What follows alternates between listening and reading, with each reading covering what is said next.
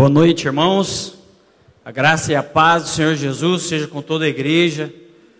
Que culto maravilhoso. Irmãos, Deus está aqui neste lugar. A presença de Deus é visível, é manifestação da, da glória dele aqui neste lugar. Amém?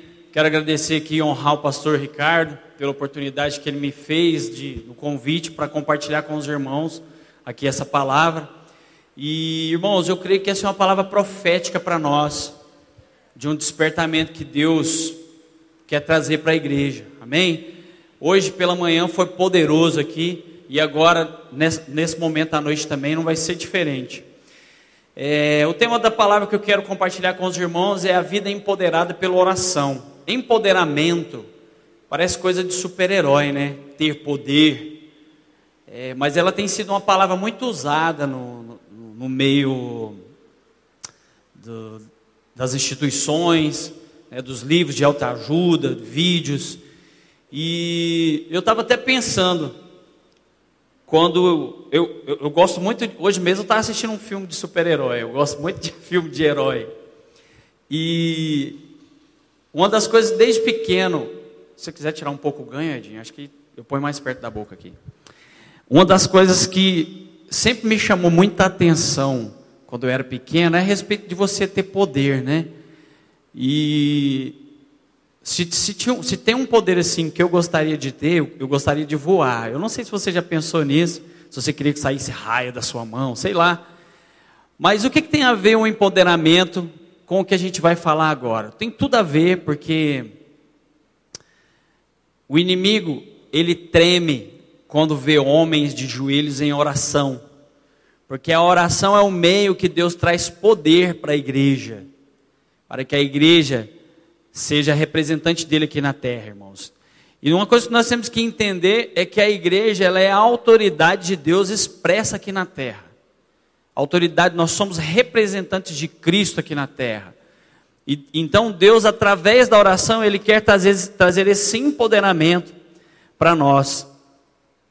É, é um recurso poderosíssimo na disciplina da vida cristã. O texto está em Mateus, no capítulo 6. Você pode ligar a sua Bíblia aí ou abrir.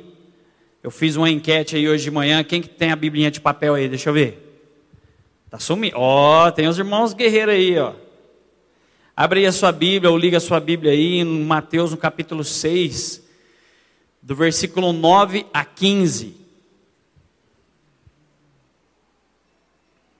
Se você achou, acompanhe comigo aí, diz assim: vocês orem assim: Pai nosso que estás nos céus, santificado seja o teu nome. Venha o teu reino, seja feita a tua vontade, assim na terra como no céu. Dá-nos hoje o nosso pão de cada dia, perdoa-nos as nossas dívidas, assim como perdoamos aos nossos devedores.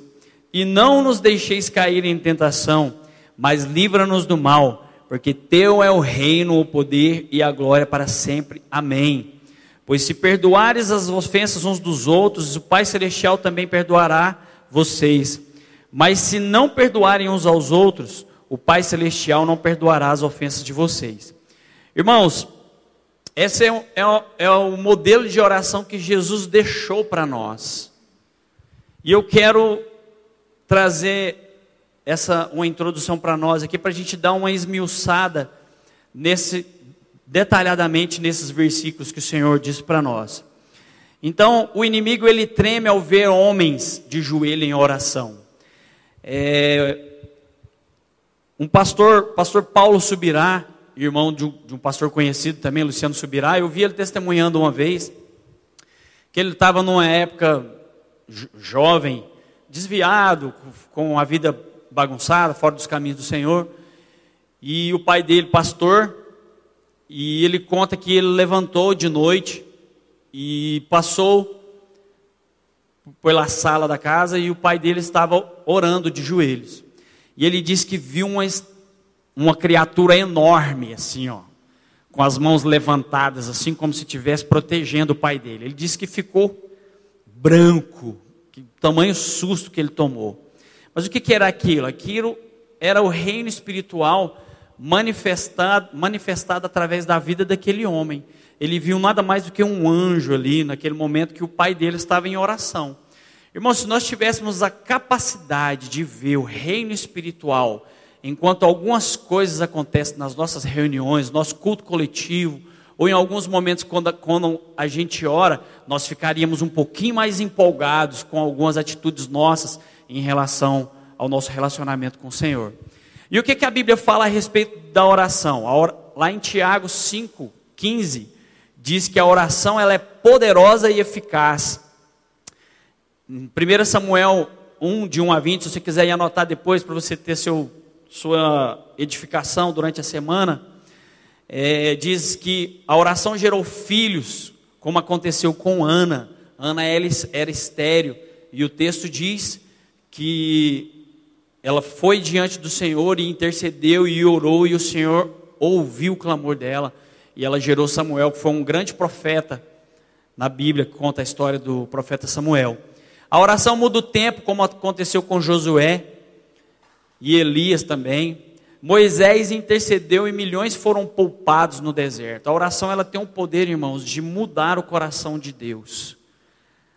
Nesse texto de Moisés, aqui, de Êxodo 32, de 1 a 14, Deus ele já tinha desistido do povo e Moisés foi lá e intercedeu pelo povo.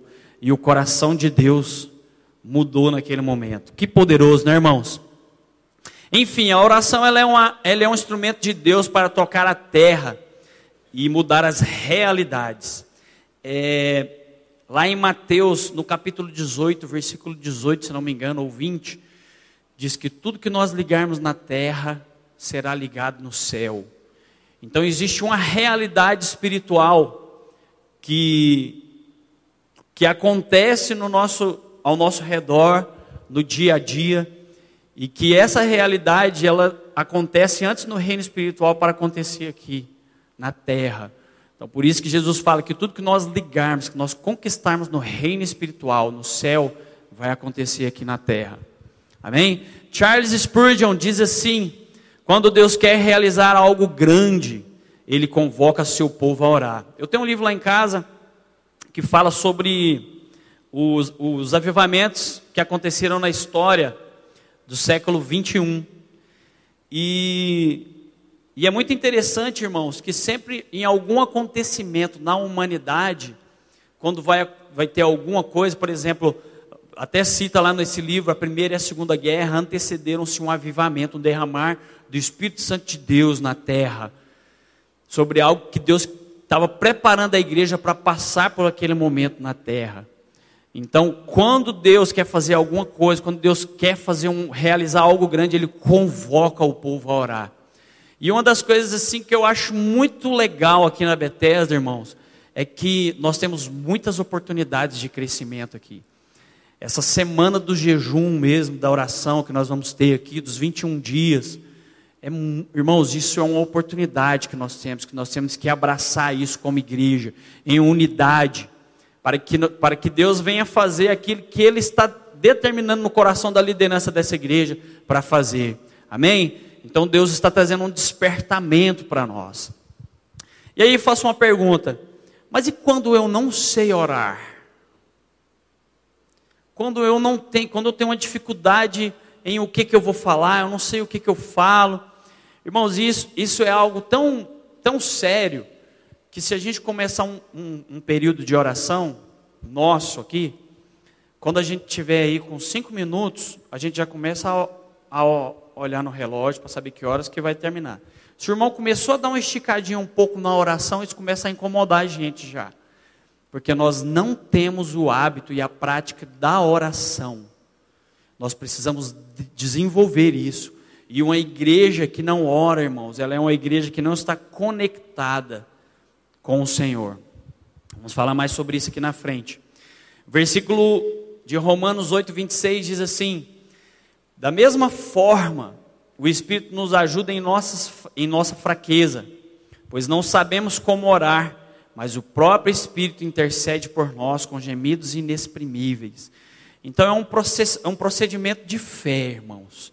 A oração é uma proposta de fé para nós também, para nós nos entregarmos ao Senhor, para nós é, nos derramarmos diante do Senhor. E se eu pegar o sentido aqui ó, grego, literal, dessa palavra orar, nesse texto que a gente acabou de ler, a palavra grega para esse texto se chama proseuschomai, que significa a junção de duas palavras, que pró significa face a face, ou perante, ou diante. E euschomai que significa desejar, ansiar, rogar, clamar. Então, irmão, se a gente juntar isso, um sentido literal dessa palavra, quer dizer a respeito de Orar significa desejar estar face a face com Deus. Então, a oração, ela é nada mais do que isso. Eu desejar, eu querer, eu ansiar estar face a face com Deus. Agora eu quero abrir um parênteses aqui na minha introdução. É, lá em Gálatas, no capítulo 5, diz: existe um ensinamento falando para nós andarmos no espírito. Não andeis em espírito, andeis no espírito e não satisfareis as concupiscências da carne. E aí, lá fala, fala a respeito de algumas obras da carne e fala de algumas obras do espírito também. E tem um versículo que fala lá também, depois, se você quiser ler Gálatas no capítulo 5. O versículo mais na frente também fala assim, ó, que Dentro de mim habita o espírito e a carne. Bate a mão assim, ó, fala o seu nome. Ó. Eu falo o meu, Peterson. Então, aqui dentro habita duas, dois seres aqui, ó. Um que deseja, na verdade é uma pessoa só, mas que tem dois desejos. Um tende para as coisas da carne e outro tende para as coisas do espírito. E a Bíblia fala que esses dois eles opõem-se um ao outro que um quer as coisas do espírito e outro quer as coisas da carne.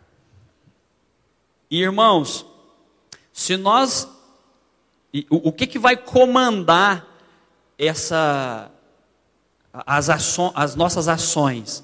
Quem está mandando? O que está mandando aí? É a carne ou é o espírito? Se eu estiver com a minha carne à flor da pele, eu, nós não vamos sentir desejo de orar, não, irmãos. Porque orar é um princípio espiritual. Precisa se haver uma disciplina. Esse desejo, ele vem não da carne. Você vai querer dormir. Não vai querer orar. Não, vou ficar um pouquinho. Você não vai querer acordar mais cedo. Por quê? Porque tem que sacrificar a carne para orar. Se você entra cinco horas no, no trabalho, acorda quatro. Não, vou acordar três e meia. Você não vai querer fazer isso. Não precisa dormir mais um soninho. Não, eu vou orar a hora que eu for dormir. Não vai também. Não vai acontecer isso. Então, quem, quem que vai estar mais forte é o que vai comandar isso. E Deus está nos chamando, irmãos, para esse tempo de oração, para que nós venhamos ter esse despertamento e sejamos guiados pelo Espírito dele, que nós venhamos corresponder com esse Espírito que quer trazer poder sobre nós. Aí Deus quer derramar um poder sobre a igreja Bethesda, através dessa proposta, desse jejum e de um relacionamento. Eu não sei se os irmãos têm prestado atenção, mas desde o início do ano, acho que desde o ano passado eu tenho visto muito o pastor Ricardo ministrando sobre a questão do lugar secreto, de estar em um relacionamento com o Senhor. Irmãos, se nós ansiamos mesmo pela presença, pela estar face a face com o Senhor, todos os dias, no nosso quarto secreto. Irmãos, hora que a gente juntar aqui nesse culto coletivo aqui, esse teto pode cair na cabeça aqui, o tanto que fogo de Deus, irmãos. Por causa do anseio da igreja reunida. Amém? Então Deus está nos chamando para esse tempo. É, e algumas orientações fundamentais sobre a vida cristã e a oração. Jamais use a oração por fachada religiosa. Mateus 5, 6, 5 diz: E quando vocês orarem, não sejam como os hipócritas. Esses versículos aqui, eles antecedem os que a gente leu. E quando vocês orarem, não sejam como os hipócritas. Eles gostam de ficar orando em pé nas sinagogas e nas, e nas esquinas, a fim de serem vistos pelos outros. Existe um segredo, irmãos, de estar sozinho com o Senhor. Eu creio assim que existe uma, uma unção ali naquele momento, existe um outro tipo de unção que opera na, no pequeno grupo da célula, e existe um outro tipo de unção que opera no culto coletivo aqui, quando a igreja se reúne na comunidade. Amém? Não orem em vão. Mateus 6,7 diz assim: Quando orarem, não fique sempre repetindo a mesma coisa, como fazem os pagãos. Eles pensam que por muito falarem serão ouvidos. Outra orientação: direcione a oração à pessoa certa. Pai, Jesus começou a oração assim, irmãos: Pai nosso que estás no céu. Então precisamos direcionar a Ele. E a oração é baseada em um relacionamento pessoal com uma pessoa. Mas quando você orar, vá para o seu quarto, feche a porta e ore ao seu pai que está em secreto. Então, seu pai que vê em secreto recompensará.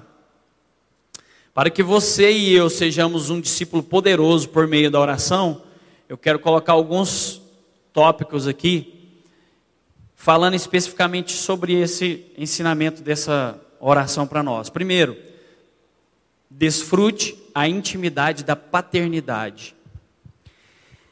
Irmãos, o, o mundo, ele tem distorcido um pouco a imagem de Deus, às vezes como as pessoas veem, porque desde a antiguidade os deuses pagãos, eles têm trazido uma relação do homem com a divindade distorcida. Se a gente for assistir os, os filmes mesmos que tem aí, fala sobre os deuses gregos, essas, eh, etc., eles colocam os deuses muito malvados, assim, às vezes com a relação superior ao homem, né? Onde o, ele está sempre por cima ali. E a proposta de que Jesus traz para nós é diferente. É uma relação de um Deus que se relaciona com os, com os, com os homens de pai para filho. Irmãos, isso é muito legal. Eu não sei qual foi o tipo de relação que você teve com o seu pai. Vou falar de mim. É, meu, eu não, não, tive muita coisa assim. Meu pai não tinha muita condição de, dar, de me dar as coisas, assim como os meus filhos hoje têm. Um monte de brinquedo. No final do ano a gente junta aquela caixa de brinquedo quebrado para dar. E na minha época não era muito assim. Você ia escolher o, o brinquedinho do Rambo. Eu assisti o filme do Rambo, aí eu queria o, o, o bonequinho do Rambo. E eu não tive muitas coisas assim, irmãos, mas eu tive o essencial. Meu pai, ele compartilhou comigo proteção, cuidado e provisão. Mesmo às vezes não tendo, mas ele foi lá e me deu. Talvez você está aqui hoje, isso não é um exemplo muito bom para você, talvez você não foi criado com um pai e tudo. Mas o pai, ele traz uma, uma figura para nós de cuidado, de proteção, de provisão. Então, quando Jesus ele começa essa oração, Pai nosso que estás nos céus, lá em casa a gente trata o papai do céu com os, meus, com os nossos filhos. Então, essa relação, ela muda o contexto de um Deus mais relacional, de um Deus mais próximo. E a nossa oração, irmãos, ela precisa ser íntima. Então, esse primeiro tópico aqui eu quero colocar, nós precisamos aprender a, a desfrutar da intimidade com o Pai. Porque às vezes a gente coloca Deus como um Deus longe, e Deus ele está muito perto de nós. E, e Jesus ele nos deu esse livre acesso para a gente desfrutar essa intimidade com o Senhor. Então precisamos aprender a isso. João 1,12 diz assim: Contudo, aos que o receberam, aos que creram em seu nome, deu-lhes o direito de se tornarem filhos de Deus. Então a Bíblia conta a história de um povo que Deus criou e que era o povo de Deus mas essa bênção foi estendida para nós lá de Abraão, que teriam milhares e milhares de filhos. Então, aqueles que creram, o versículo diz assim: aqueles que, que, que creram no seu nome, ele deu-lhes o direito de serem chamados filhos de Deus. Põe a mão no seu coração e diga assim: ó, eu sou filho. Amém, irmãos? Nós somos filhos de Deus. Então nós temos que ter certeza que o cuidado e a provisão de Deus está sobre nós. Dois, exalte o nome do seu Pai. Versículo 6, 9b diz assim: santificado seja o teu nome. Irmãos, quando eu comecei a frequentar uma igreja evangélica, o que eu achava mais legal era quando uma pessoa estava assim e, e falava glória a Deus, assim num sentido de gratidão, sabe? Eu tinha vergonha de falar, é, mas eu achava muito bonito quando uma pessoa falava isso. Glória a Deus, graças a Deus. E, e Jesus ele nos ensina isso: santificado seja o teu nome. Porque muitas vezes o nome do Senhor ele é desonrado, difamado, desprezado, escarnecido no mundo. As pessoas não respeitam o nome do Senhor. E às vezes até nós mesmos, irmãos, a gente profere o nome de Deus assim de uma forma saiu, meu Deus, ah, e, e, e às vezes nós não temos o peso de, de ter o zelo pelo nome do Senhor. É, eu estudando no meu curso, um curso de teologia, a Bíblia judia, se a gente for pegar lá o, o sentido da, do, da, das palavras, é, o, o, nome de Deus ele não tem interpretação, não, é irv, irv, é um monte de consoante que, que não, não tem, porque o tanto que eles reverenciam o nome de Deus, então, no Antigo Testamento, Deus tinha vários nomes, né? Jeová Jirei, Deus provedor, e enfim. Então, glorificar o nome do Senhor, irmãos, santificar o nome do Senhor na terra. Então, nós precisamos aprender a proferir isso com os nossos lábios. Amém? Terceiro, declare a soberania e o governo de Deus na terra. Eu comecei falando aqui, irmãos, que a igreja ela é a expressão da autoridade de Cristo na terra. O versículo diz: Venha o teu reino, seja feita a tua vontade, assim na terra como no céu. Mas como assim?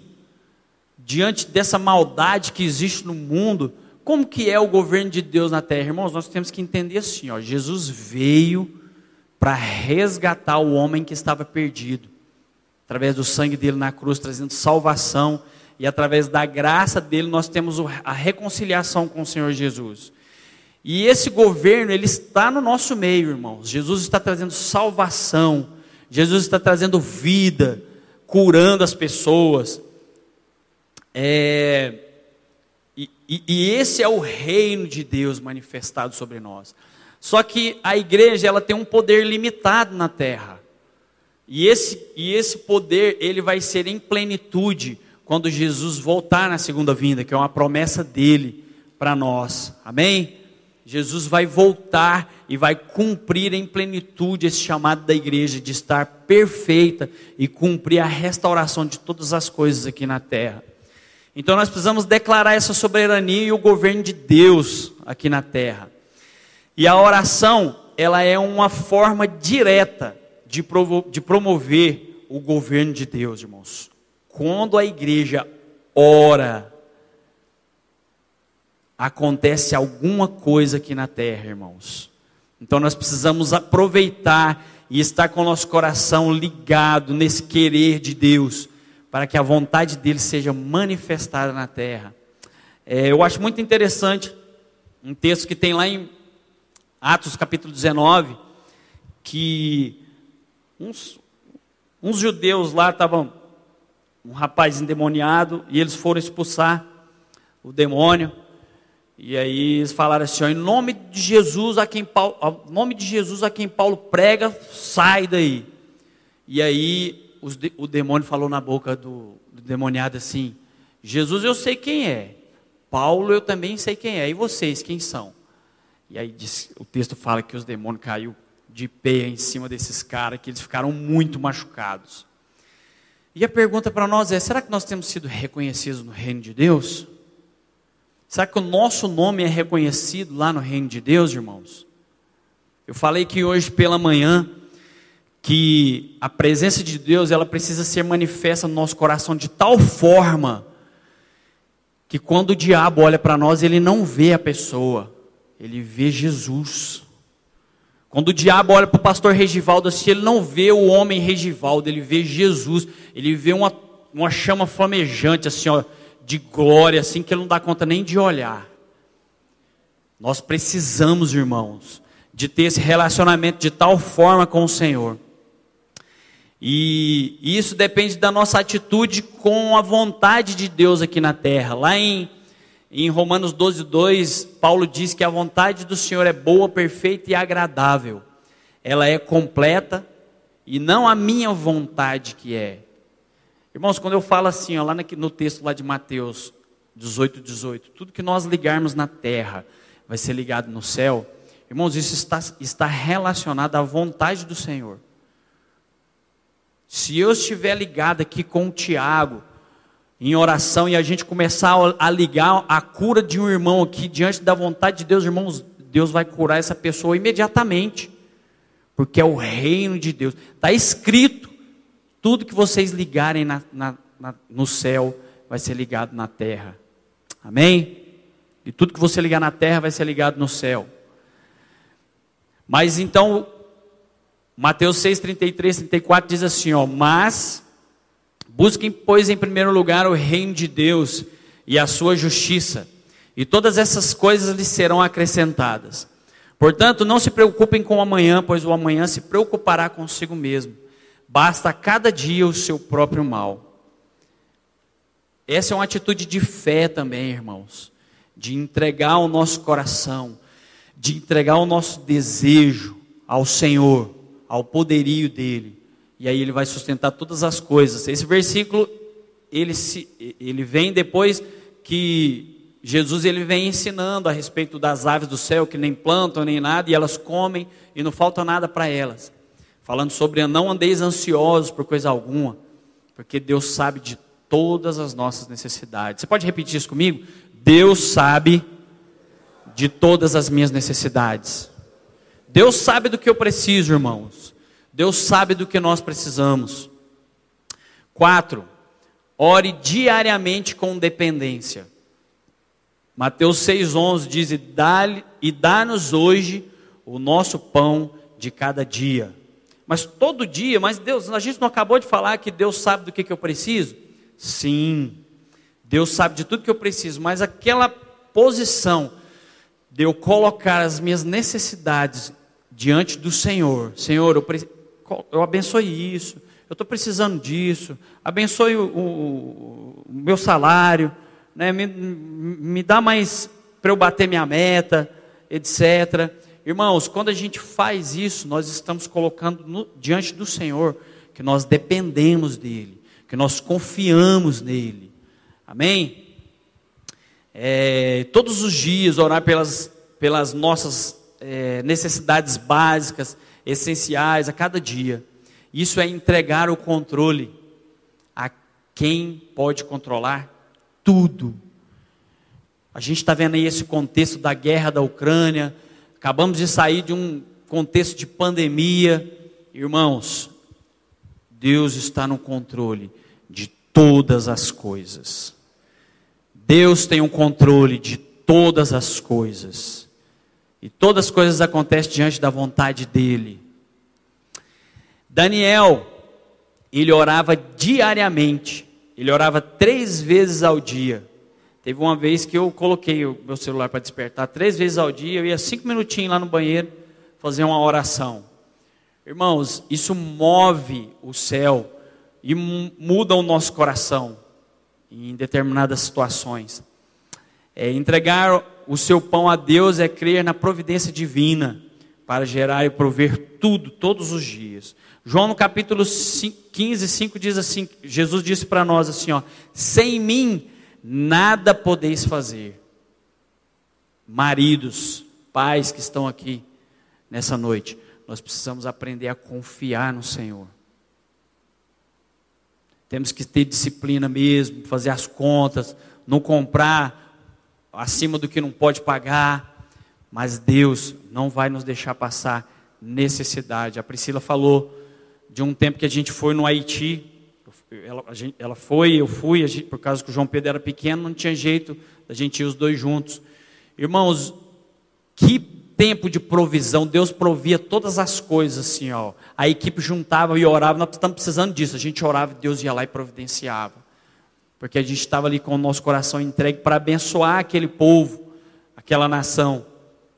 E se a gente for olhar hoje, irmãos, nós nós vivemos os mendigos nossos aqui tá tudo gordo lá do centro.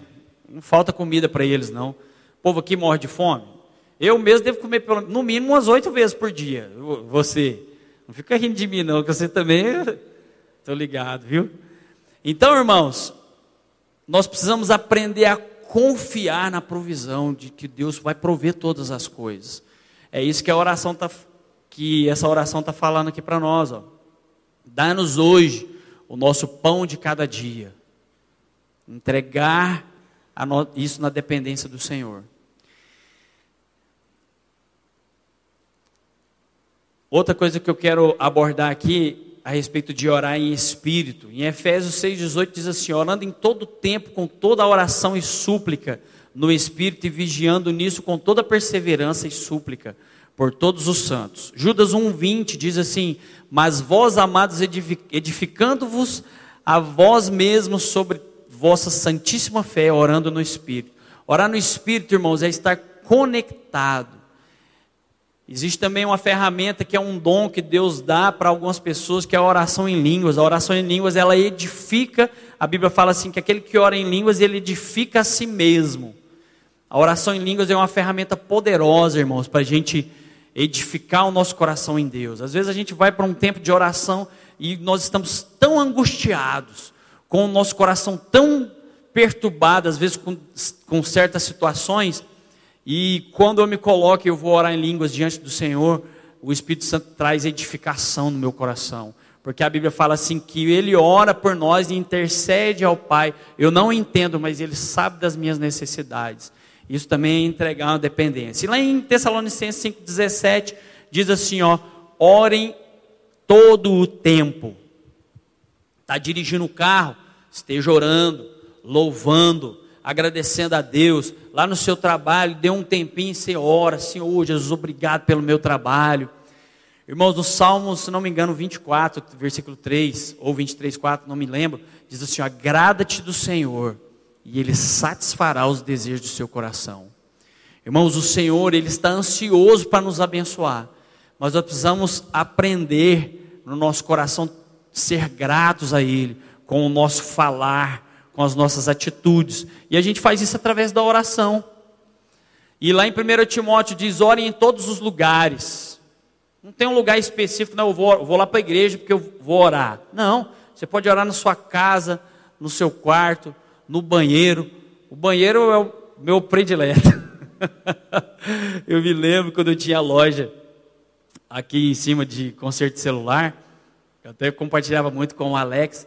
De vez em quando apareciam uns BO, assim, que a gente não conseguia resolver. Aí eu ia lá para o banheiro orar. Irmãos, e aconteceu uns milagres lá. Eu não sei como que resolvi os, os problemas, não. Mas quando eu ia lá para o banheiro orar, o banheiro era ungido. Então, irmãos, em todos os lugares, todos os lugares eu preciso desenvolver um hábito de orar ao Senhor. Quinto, perdoe seus devedores. O versículo diz assim: ó, perdoem as nossas dívidas, assim como perdoamos aos nossos devedores. Quantas pessoas estão devendo você? Eu não estou falando só de dinheiro, não. Eu estou falando devendo gratidão, devendo justiça, reconhecimento, paternidade, respeito, favor, amor, honra. Quantas pessoas estão devendo você? É, dentro da sua casa, seus filhos, funcionários, seu chefe. Essa oração do Pai Nosso, ela aparece em dois evangelhos, no de Lucas e no de Mateus. No evangelho de Mateus, a, nesse versículo, trata-se como dívidas. Em Lucas, fala de pecados. Você sabe por quê? Porque a dívida ela é um pecado e o pecado é uma dívida. Se você está em pecado, está devendo, e se você está devendo, está em pecado. Então, irmãos, se vocês, se nós estamos devendo alguém, pare imediatamente com isso. Se você está com dívida, precisando liberar perdão para alguém, libere perdão. Porque você não está fazendo favor para ninguém. Você está se ajudando quando você libera um perdão. E o perdão, irmãos, não é um negócio que eu sinto vontade de fazer. Você está magoado? Fala, Nossa, hoje eu estou com vontade de perdoar. Olha só, fulano, vou perdoar. Hoje eu estou distribuindo perdão para todo mundo. Não, irmão, você não sai com vontade de perdoar. Você está magoado, está machucado. Mas quando você tem uma, um posicionamento de fé no Senhor, eu falei, Jesus, mas você não sabe o que aconteceu comigo, cara. Libera o seu coração. No início você vai engolir como um arame farpado, mas depois vai descer gostoso. Não vou falar mel não, eu gosto mais de leite condensado do que mel. Vai descer gostoso igual um leite condensado. Então, irmãos, libere perdão. Se você está devendo, pague. Hebreus 12, 15 diz: e se esforce para viver, se esforce para viver em paz com todas as pessoas. Irmãos, isso aqui é é muito legal, né? Tem gente que é encrenqueiro, né? Gosta de ficar ah, hein, né? Não. E lá em Hebreus fala assim, ó, esfor... do que depender de você, tenha paz com todos. Quantas vezes você tem, que, você tem que perdoar? Lá em Mateus 18, 21, 70 vezes 7 por dia. E a oração é essa: perdoa as nossas dívidas, assim como nós perdoamos os nossos devedores. Então existe uma. Jesus está colocando uma condição. Então, para eu liberar esse perdão, irmãos, eu preciso me esvaziar. 6. Controle os seus desejos pessoais. Mateus 6,3 diz: E não nos deixes cair em tentação. Irmãos, tem um versículo de Provérbios que eu gosto muito que fala: Assim como a cidade com os muros derrubados é aquele que não consegue se controlar. A cidade com muros derrubados, antigamente na guerra, o exército chegou lá, não tinha muro, entrava na cidade. Agora, se tem um muro de proteção, era mais difícil para entrar. E lá, voltando lá em Gálatas, irmãos, capítulo 5, um dos, dos, dos dons lá, do Espírito, que mais me chama a atenção é o do domínio próprio. Porque se tem um negócio que é difícil é de dominar a língua, de dominar os desejos. Mas o Espírito Santo, irmãos, ele está trazendo hoje esse entendimento que através da oração e através da minha e da sua entrega, ele pode fazer isso para que nós venhamos ser transformados e sejamos uma igreja poderosa na oração. Amém? Quantos querem isso? Diga glória a Deus. O versículo Mateus 26, 41 diz assim: ó, Vigiem e orem para que não caiam em tentação. O espírito está pronto, mas a carne é fraca. A sua carne, irmãos, ela não vai melhorar. O diabo ele não vai desistir de te espizinhar. O diabo quer te derrubar. E se, e se você ficar confiando muito na sua carne e não se entregar ao Espírito de Deus, nós vamos cair, irmãos. Então nós não precisamos, não podemos ficar é, confiando em nós mesmos. Irmãos, quero dar uma palavra aqui para nós como igreja aqui, ó. Não caminhe sozinho. Não ande sozinho. Cola no seu líder. Confesse seus pecados, suas dificuldades para o seu líder. Deus tem levantado líderes. Cadê os líderes de célula aqui? Levanta sua mão aí. Deus tem levantado líderes aqui para ajudar o povo, para pastorear o povo, irmãos. Se você está com o coração aí difícil, tem uns pecadinhos aí que não, não consegue vencer, abre o seu coração. Pede para o seu líder orar por você e caminhar com você nisso. Amém? Você recebe essa palavra em nome de Jesus? A única coisa que a pessoa precisa, a única coisa que você precisa para cair é estar de pé. O versículo lá de Coríntios fala. 10, 12. E 7, irmãos, para último tópico aqui para a gente finalizar, queria chamar o Evinho aqui. Creia que a oração libera poder do céu. Mateus 6,13 diz assim: ó, Mas livra-nos do mal, porque teu é o reino, o poder e a glória para sempre. Amém. Repita comigo assim: ó, Teu é o poder, teu é o governo, tua é a glória Nós não podemos dar o poder ao diabo, irmãos. Nós temos que dar o poder a Deus, a quem pertence todo o poder. Então livra-nos do mal, porque teu é o reino, teu é o poder e tua é a glória. A vida cristã, irmãos, é um campo de batalha. Nós somos guerreiros, nós estamos em constante guerra, em constante lutas aqui neste mundo. Todo dia é um leão que você tem que matar. E sem, sem a vida de Deus, irmão, sem a glória de Deus, fica muito difícil a gente caminhar, porque Deus nos criou para cumprir o propósito dele aqui na terra. Então, essa campanha de jejum e oração, ela vem como um despertamento para nós. Eu não tenho um dia, irmãos, que eu não pegue esse microfone aqui, que eu tenho a oportunidade de orar, que eu não peço para Deus trazer um despertamento no nosso coração. Desperta, Jesus. Irmãos, às vezes nós estamos dormindo. Deus quer fazer as coisas e nós estamos dormindo. Espiritualmente falando. Tem um livretinho assim, ó, do Otmania, um, um autor que eu gosto muito de ler, bem pequenininho assim, ó. Você lê numa sentada. E ele fala sobre o histórico espiritual de Israel. E ele faz uma contabilidade dizendo assim: é, que desde o início a história de Israel, alguns trechos da Bíblia conta a história, e aí depois tem uns, alguns períodos da história que não é contabilizado ali na palavra. E ele diz que esse período é o período aonde o povo não estava andando na vontade de Deus. Irmãos, isso é muito sério. Já pensou um dia eu e você nos colocarmos diante de Deus lá e for passar o filme da minha vida e o que tiver contabilizado lá vai ser só cinco minutos? Não, foi só isso aqui ó, que você teve na minha vontade. E você viveu aí 80 anos. 80 tá bom, irmãos? Ou mais? 90?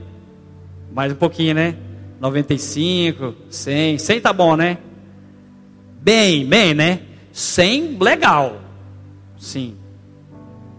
Atividade física, né? Comendo legal ainda.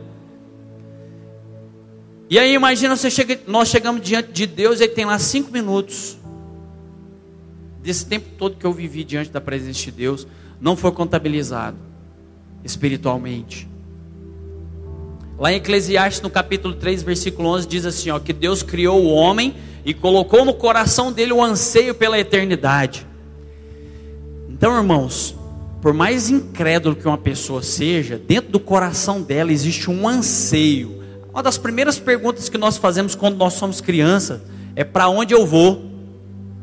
E morreu, acabou?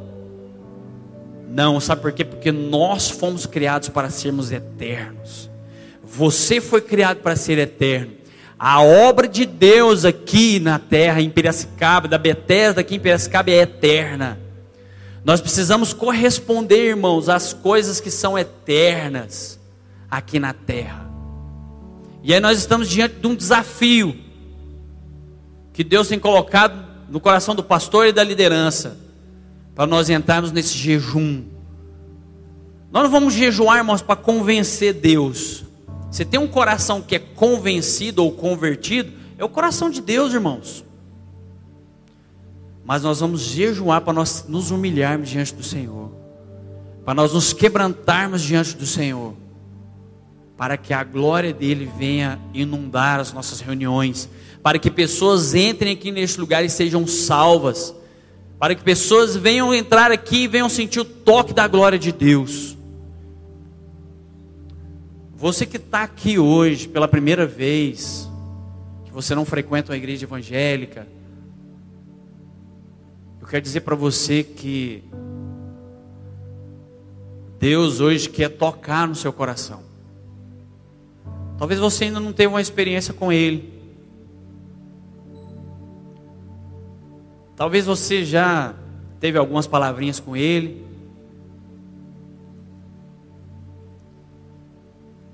Mas hoje o Senhor está nos chamando aqui, irmãos, nos convidando para que nós entreguemos a nossa vontade a Ele. Amém? Então a oração ela é uma arma poderosa diante do inimigo. Jesus disse: A Elo leu aqui antes que essa espécie de demônio, ela só sai pelo jejum e oração. Mas é necessário crer e aplicar fé. Outro versículo diz, Mateus 9, 29, e ele, tocando os olhos dele, disse: Que ele seja feito segundo a fé que vocês têm. Irmãos, tiveram algumas situações no ministério de Jesus, na cura de Lázaro, por exemplo, ou algumas curas que Jesus foi fazer, que era fechado, ele pediu para algumas pessoas sair do quarto. Você sabe por que Jesus fez isso? Por causa da incredulidade das pessoas. Tem algumas coisas, irmãos, que precisam acontecer e nós precisamos ativar nossa fé e crer para que aconteça. Então existe poder no nome de Jesus. E eu farei o que vocês pedirem em meu nome, para que o Pai seja glorificado. 365 vezes a Bíblia diz: seja forte, não temas, seja corajoso. Você é um servo de Deus, um servo de Deus vivo e onipotente do único Deus. Seja forte e corajoso, irmãos. Eu sei que o diabo às vezes ele quer nos desanimar. Às vezes não, o tempo inteiro ele quer nos desanimar, mas Deus quer levantar uma igreja poderosa aqui, irmãos. Deus quer fazer com que nós venhamos nos mover nos dons aqui, na hora do louvor, um levanta aqui, vai ali, entrega uma palavra profética para um. Deus coloca no seu coração, você vai ali e ora para uma pessoa e a pessoa é curada. Deus quer levantar esse mover no nosso meio, irmãos. Mas nós precisamos entregar o nosso coração à vontade dEle, ao querer dEle, e não ao nosso querer. Eu sinto que algumas pessoas aqui estão embaraçadas com suas vidas e algumas coisas não fluem na sua vida, porque você ainda está no, no centro. E Deus está nos convidando a nós nos entregarmos nesses 21 dias. Começando amanhã pela manhã, 7 horas da manhã, lá com o pastor no Instagram. E à noite aqui a gente dando um pontapé inicial para nossa nosso tempo de consagração. Deus quer derramar e quer levantar uma igreja poderosa aqui neste lugar. Amém? Se você quiser fazer parte disso, fique em pé no seu lugar.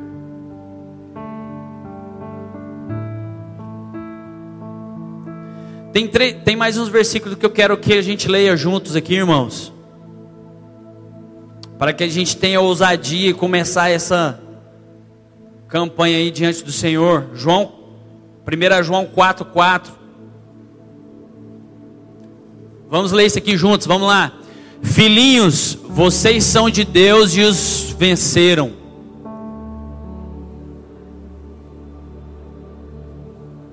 Vamos ler mais uma vez mais forte, irmãos. Vamos lá. Filhinhos, vocês são de Deus e os venceram, porque aquele que está em vocês é maior do que aquele que está no mundo. Irmãos, aquilo que eu falei aqui é muito verdade, irmãos. O diabo, quando ele olhar para a igreja, assim, ele tem que ver uma tocha de fogo que queima tudo que não presta, porque é a vida de Deus manifestada através da igreja. Isaías 46, 9. Vamos ler junto aí, irmãos. Eu sou Deus e não há nenhum outro.